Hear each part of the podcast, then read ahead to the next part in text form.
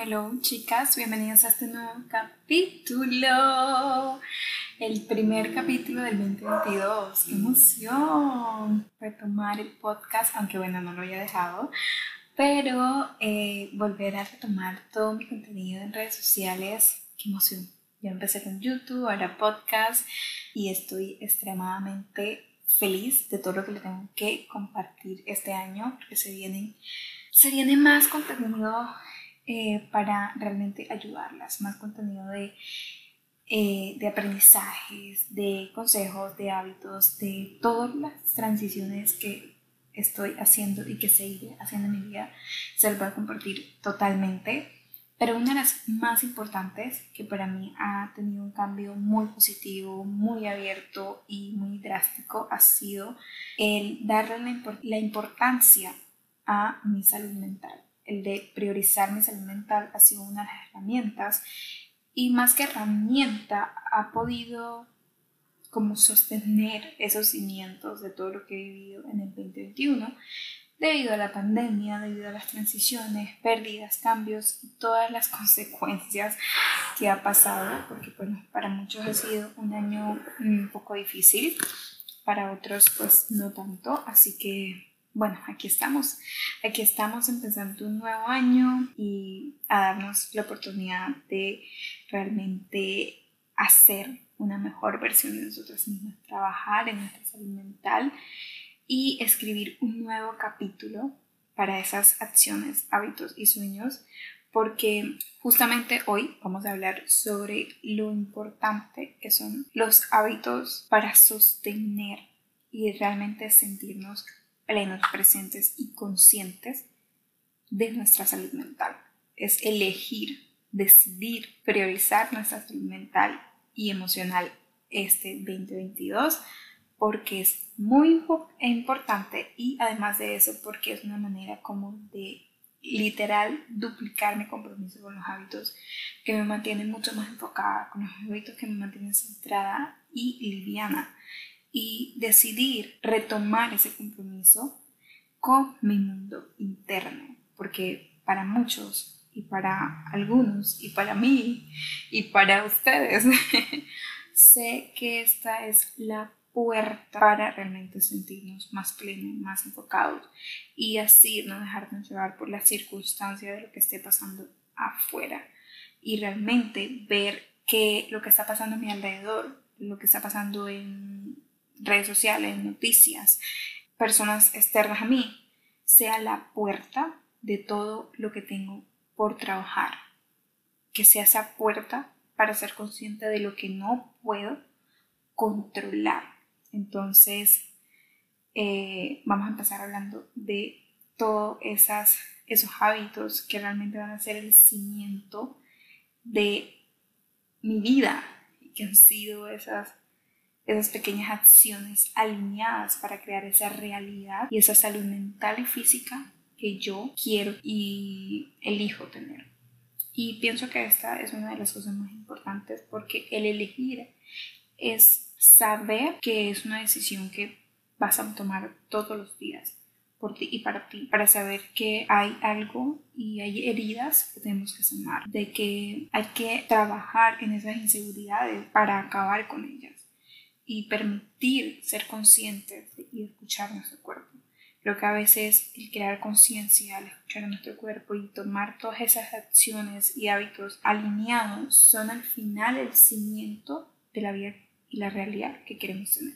Entonces, el primer hábito que para mí es demasiado importante a la hora de priorizar nuestra salud mental es cambiar el enfoque a las cosas. Este término enfoque a mí me encanta porque siento que ahora que me estoy leyendo un libro súper importante que no tiene absolutamente nada que ver con la salud mental, pero habla mucho del enfoque, de lo que en lo que te enfocas es lo que crees y en lo que crees creas y todo ese tipo de cosas que realmente hacen que esa relación con lo que tú estás tratando de controlar y saber y entender las emociones y saber que muchas cosas pueden coexistir, que puede coexistir esa gratitud y a la vez eh, sentirte preocupada por tu salud, que sin duda es algo que depende plenamente de ti. Cuando cambias ese enfoque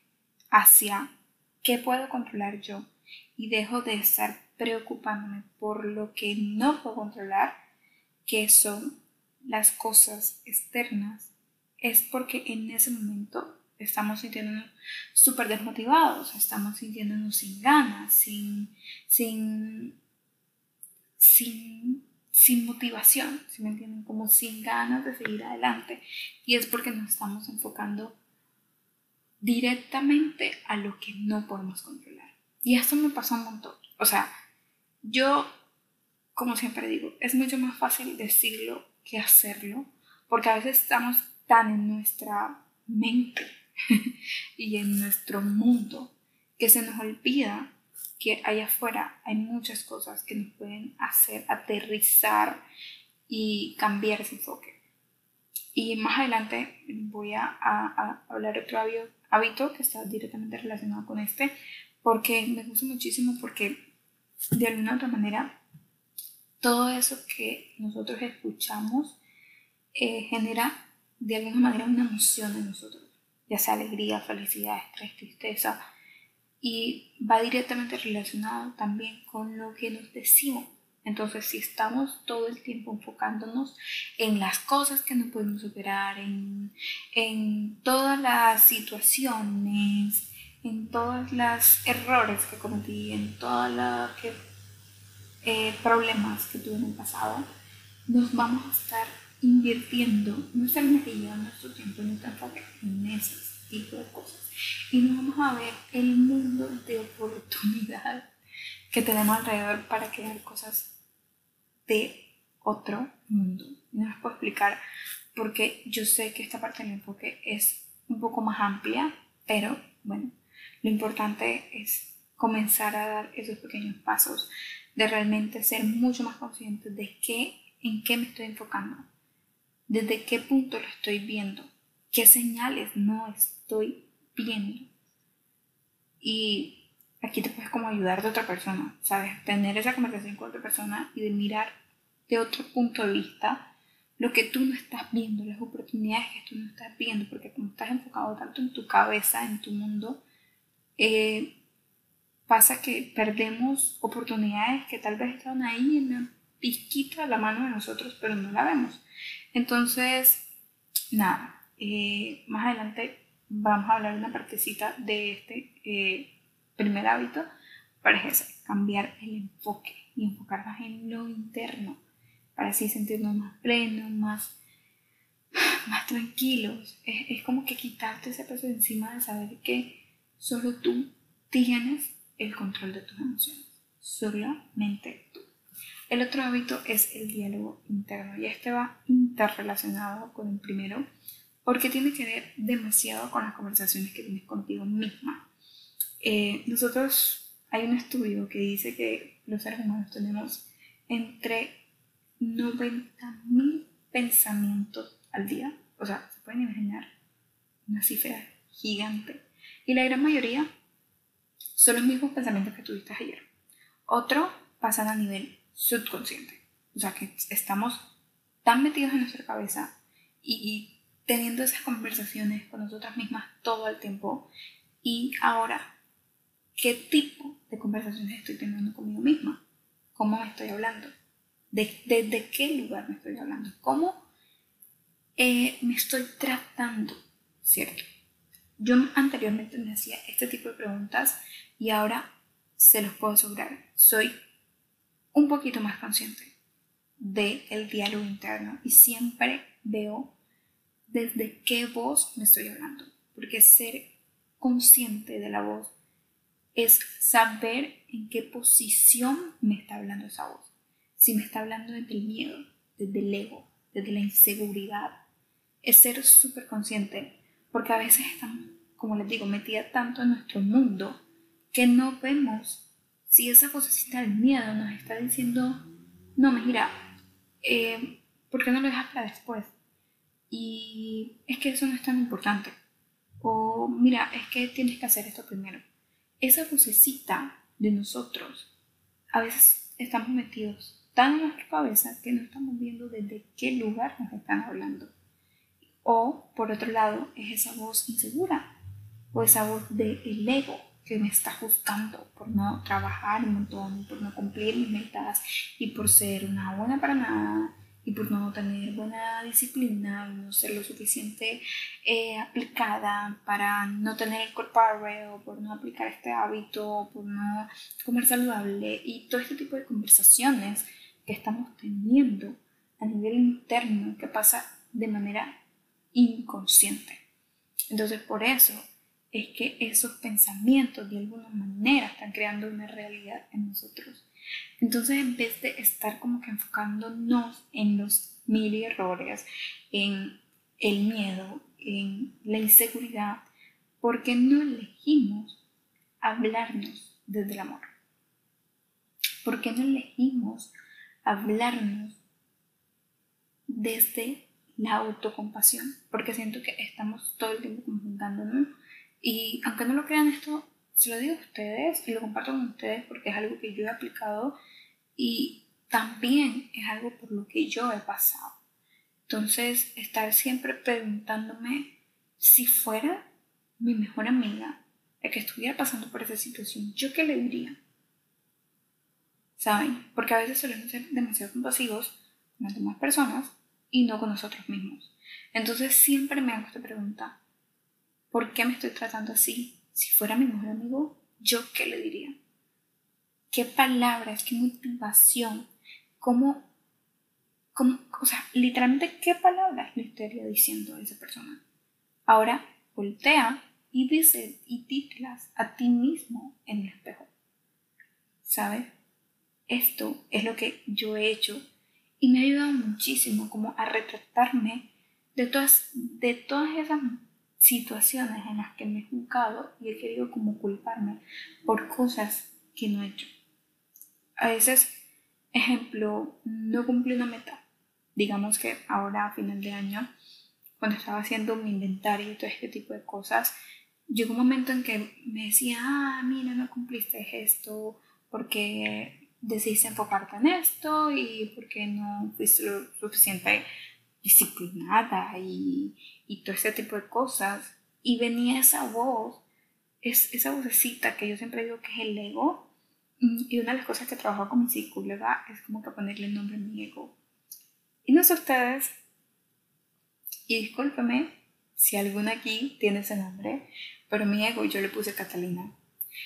Ese nombre me vino de la nada, literal. O sea, se los juro que no tengo nada en contra de las Catalinas, pero solamente dije, ok, mi ego se va a llamar Catalina.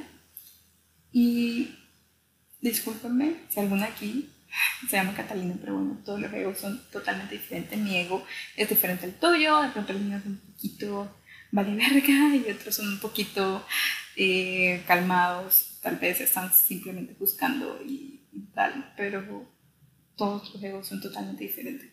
Y de verdad, es la palabra, pero es cierto. Catalina es un nombre así como un poco dominante. Entonces siento que mi ego es así. Eh, por otro lado, el tercer hábito es la dieta mental. Como si, si vienen de Instagram, si vienen de TikTok, saben que yo he aplicado estas dos herramientas aproximadamente desde hace dos años que llevo haciéndolas y son los titos y dietas mentales.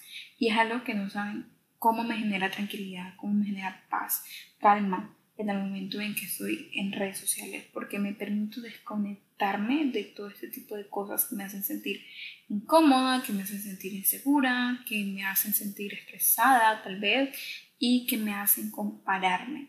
Ya saben que la comparación es algo en lo que uno está constantemente trabajando. Pienso que mm, siempre que estamos comparando con otra persona, estamos viendo una montaña gigante de las cosas que ha hecho la otra persona y nos vemos nosotros chiquitas, como inalcanzable, como por acá lejos. Y la comparación siempre viene en una situación en la que es, eh, siempre digo, estás comparando la, la, o sea, estás viendo esa visión de la otra persona totalmente diferente a la tuya, pero sin darte cuenta de el valor que tienes tú como persona pienso que eso es demasiado importante a la hora de la comparación. Tengo un podcast literalmente dedicado a la comparación porque es algo en lo que yo he trabajado. Pero por otro lado es saber que yo soy mi prioridad. Entonces, ¿cuáles son esas acciones alineadas para aplicar la dieta mental? Y es muchas veces la información de redes sociales. Cuando estamos constantemente llenándonos de información, llenándonos de amarillismo, noticias, chisme, parándula, drama y todo ese tipo de cosas, la acción que yo hago es realmente transformar esos hábitos a algo que me expanda.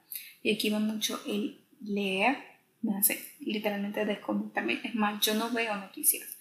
Yo no veo noticias, yo no leo periódicos, yo no leo chismes, ni ando pendiente de la farándula, pues a veces sí sigo una página que se llama I, creo que se llama I, y es como de farándulas, la música y cosas así, pero eso me sale esporádicamente, o sea, como que, que cada dos veces al mes, y porque como no le doy me gusta ni nada de esas cosas, entonces ya saben lo que pasa en Instagram, lo que no le das me gusta, pues no te parece tanto. Pero por otro lado, eh, para transformar ese hábito, lo que hago es cultivar mi creatividad en otro tipo de cosas. Ejemplo, en, no sé, ser más expertise en mi, informa en mi carrera, en mi categoría, en mi trabajo, en mi empresa. Cómo puedo contribuirle mucho más al mundo, cómo puedo aprender, ser más pro en lo que hago. Y aquí va lo de leer, invertir en cursos, escribir, crear, eh, escuchar podcasts, ver videos de YouTube, informarme, leer blog, o sea, todo ese tipo de cosas que pueden hacer un cambio en mi vida, que me pueden ayudar a crecer como persona y como ser humano. Entonces, todo ese tipo de cosas que te expandan, que te llenan a cumplir tus sueños, que te llenen, que te que te vayan alineando más a la realidad que tú quieres crear es todo lo que realmente te va a dar esa dieta mental para saber en qué te estás enfocando. Y ustedes dirán, ¿por qué todo esto tiene demasiado que ver con tu salud mental? Demasiado. Porque muchas veces tu salud mental se ve tan afectada por lo, por lo que vemos en las redes sociales, por informaciones, noticias, y estamos constantemente preocupándonos y estresándonos por este tipo de cosas, entonces no podemos sentirnos más plenos, más felices y más presentes porque estamos siempre preocupándonos por el futuro. Y el cuarto hábito es la alimentación consciente. la alimentación consciente es algo que yo ahora decidí en el 2022 volver a retomar, dado que el año pasado, como, no, sí, el año pasado, eh, ok, me estoy acordando la fecha, y yo estaba aplicando este concepto full en mi vida. O sea, eso era súper consciente y hablaba demasiado del tema porque me encantaba y porque pues cuando uno está como, como, como, como, como niño chiquito, cuando descubres algo, como que cuando descubres algo, no sé, rico, cuando pruebas por primera vez una galleta que has encantado y quieres probarla siempre. Entonces, cuando yo empecé a investigar de este tema, me encantó.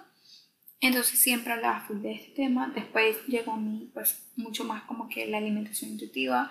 Comencé a hablar de este tema también porque realmente hay una relación entre los dos. Yo siempre digo que la alimentación consciente, el mindfulness, tiene de alguna u otra manera una relación con la alimentación eh, intuitiva. Entonces, yo como que me enfoqué tanto en la alimentación intuitiva que realmente se me estaba olvidando ser un poquito más consciente. Y consciente es está directamente relacionado a la cantidad y en el contexto en el que estamos comiendo. Esta es una práctica del mindfulness que nos ayuda a reducir y gestionar el estrés, la ansiedad y evitar comer por hambre emocional. Entonces, de alguna manera, eh, la alimentación consciente nos ayuda a tener mucho más claridad. Cuando estamos comiendo así como que abruptamente y arrasándonos hasta la última pedazo de papita, eh, muchas veces esto va relacionado a que falta memoria y a no tener suficiente claridad mental. Entonces siempre me pregunto, eh, ¿qué estoy comiendo? ¿Cierto? Y es muy bueno preguntarse, ¿qué estoy comiendo? en qué cantidad lo estoy comiendo y en qué contexto lo estoy comiendo y cuánto llevo, sea, cuánto tiempo llevo sin comer o comiendo esto. Porque a veces cuando pasa este tipo de cosas no tenemos la suficiente claridad mental.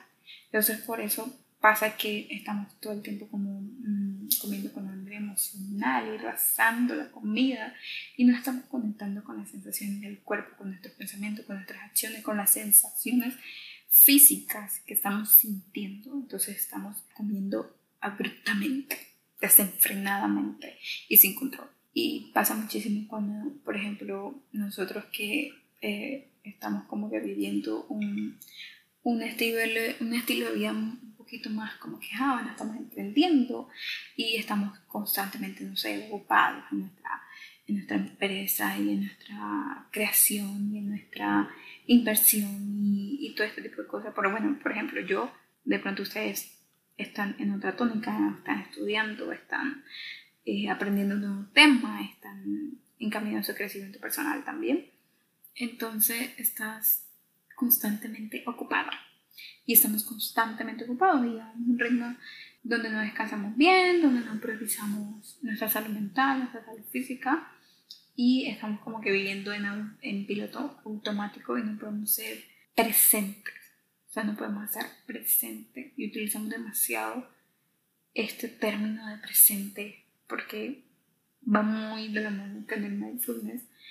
Por eso es que muchas veces estamos siempre comiendo desenfrenadamente. Y por eso pregunto siempre en qué contexto estoy comiendo.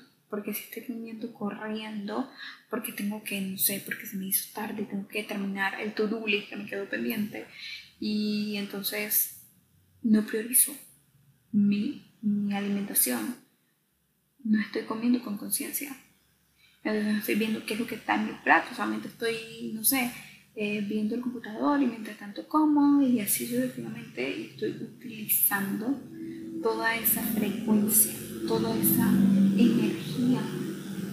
Y al final, cuando termine, no tengo nada en el plato y no sé en qué momento se me acaba. Eso es lo que pasa muchísimo. Eso me ha pasado. Que me pongo como que, no sé, eh, me pasa cuando estoy viendo la serie, me pongo a comer. Bueno, voy a comer mientras veo la serie. Cuando voy a ver, terminé y no sé en qué momento pasó, no sé cuándo se terminó, pero ya no tengo nada del plato. Después quedó quedando como más hambre, ¿saben? O sea, como que al final sientes que te llenaste, pero como no viste el plato y no estuviste consciente, más tarde, como en los segundos, se te va a dar por comer otra cosa más, porque no fuiste consciente. Entonces, esto es una de las cosas que, de los hábitos que yo siempre digo que a nivel mental, va demasiado relacionado. Por otro lado, el hábito número 5 es movimiento. Me encanta. Ya saben que últimamente ando practicando demasiado el movimiento y bueno, hace unos meses ya he hablado sobre la importancia del movimiento y si uno ama su cuerpo, si uno respeta su cuerpo y, y de alguna manera estamos como conscientes de él, sabemos que todo ese, ese trabajo interno de amor propio, de salud mental, de alguna manera se refleja en nuestro cuerpo. Y el movimiento es una, una, una acción y un hábito que nos permite sentirnos más, más plenos, nos permite reducir la ansiedad, el estrés y liberar un montón de endorfinas para esta forma sentirnos más alegres, más en calma, más satisfechos con nuestra vida. Entonces, de alguna manera, el movimiento siempre le va a sumar a tu vida. Así sea caminar 20 minutos, así sea entrenar en tu casa, así sea tomar el sol en tu casa, literalmente en el patio de mi casa. Justo la semana pasada lo hice y lo amé. O sea, salí a tomar el sol y moví mi cuerpo un rato y hoy me levanté súper temprano y salí a trotar por primera vez en mi condominio. Llevo aquí como cuatro meses, no me quedo como tres meses, viviendo acá desde septiembre. Septiembre, octubre, diciembre, cuatro meses, sí, estoy bien. Llevo cuatro meses y nunca había salido a trotar, nunca. Y hoy por primera vez, por primera vez salí a trotar y la sensación tan espectacular. Hacía frío, eso sí, pero dije, oh, mañana voy a hacer. Literal, mañana voy a hacer y voy a cultivar ese hábito porque siento que, wow, como que me recargó, literal. Y aunque estaba que me moría, porque llegué y entré en pesas después, y aunque acepto, no, entré, no salí a trotar un montón. O sea, no crean que me derrumbé y hice no sé cuánto, 40 minutos, no. Nada más salí por 20 minutos. Pero literal, para mí 20 minutos fue un reto. O sea, una persona que nunca ha trotado, yo nunca he trotado, y trotar 20 minutos, o sea, para mí eso fue la gloria mía, literal. Entonces, el sexto hábito es escribir o hablar. Ya saben, el journaling para mí es demasiado importante y aquí va mucho el de escribir tus emociones, escribir lo que estás sintiendo, sacarlo. De alguna manera sacarlo, sacarlo, sacarlo, dar, darlo, darlo al mundo para que eso no se quede como atorado en tu vida. Y también entra mucho el trabajar de la mano con un psicólogo. Ya hace mucho tiempo que estoy trabajando con mi psicóloga y de verdad que ha sido un trabajo muy bonito, muy expansivo, muy, muy conectado. Pienso que me he conectado mucho con ella y por eso el trabajo de, de, de nosotros, porque es un equipo, ha sido muy bueno, muy bueno, muy, me he sentido muy satisfecha con, con mi psicóloga y de alguna manera me he sentido mucho más plena en estos últimos meses. Por otro lado está el coaching, que ya saben que eso triplica por 10 para tener los mejores resultados. Y expresar lo que sientes con libertad y saber que eh, más que saber es ser consciente de cuáles son las voces y desde qué, desde qué punto estás hablando. Si es del punto del miedo, si es del punto del, del ego.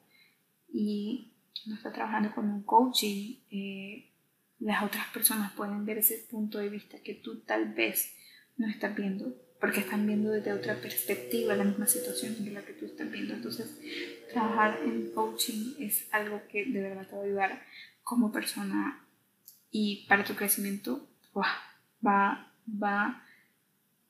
vas a tener mayores resultados en tan poco tiempo. Te lo puedo asegurar y aquí quiero darle un plus y es que este año voy a abrir mis sesiones de coaching uno a uno. Así que no crean, pero estoy emocionadísima de tener coaching uno a uno.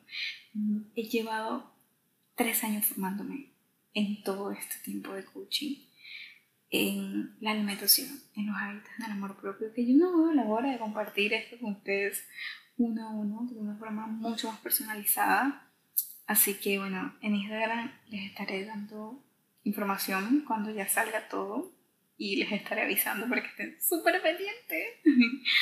y bueno, el séptimo hábito eh, es el descanso. El descanso son los cimientos para tu salud mental, para tu salud física. El descanso es tan importante porque reduce los niveles de cortisol, que ya saben que es la hormona del estrés. Entonces probablemente cuando no estás descansando, cuando no estás durmiendo la suficiente hora, te, levantas, te, levantas estresado y no te levantas lo suficientemente como conectado y estás como somnoliento, como cansado, como de mal humor. Entonces el descanso siempre va a ser el cimiento para tu salud mental. Y las horas necesarias también es importante. El descanso no es solamente 2-3 horas y no solamente en la noche, también es en el día. Porque si estás todo el día dándole, dándole, dándole, llegas en la noche y te tumbas y, y vas con ese ritmo así como que, ok, nada más el descanso es dormir en las 6 horas en la noche, 7 horas en la noche y es suficiente. No. También es el descanso en el día, también es el descanso de entre actividad y actividad y tomar esas pausas, esas pausas activas que le llamo yo, y esas pausas para realmente ser mucho más creativo, mucho más productivo, mucho más enfocado en lo que estoy haciendo. Así que, bueno, estos fueron los siete hábitos para priorizar la salud mental este 2020. 2022. Así que ya saben, chicas, a practicarlo. Si hacen alguno, me cuentan. Estaré abierta a preguntas, a dudas. Nada, nos vemos en el próximo capítulo. Espero que les haya gustado esto. Eh, déjenme un review en el Instagram, en el, en el Instagram, en el podcast, que ya creo que ya se puede. Si tienen alguna pregunta, alguna duda. Y no olviden darme una estrellita de lo que ustedes crean que para ustedes les ha aportado tanto en el podcast a su vida. Les mando un beso y un abrazo y nos vemos en el próximo capítulo. Bye.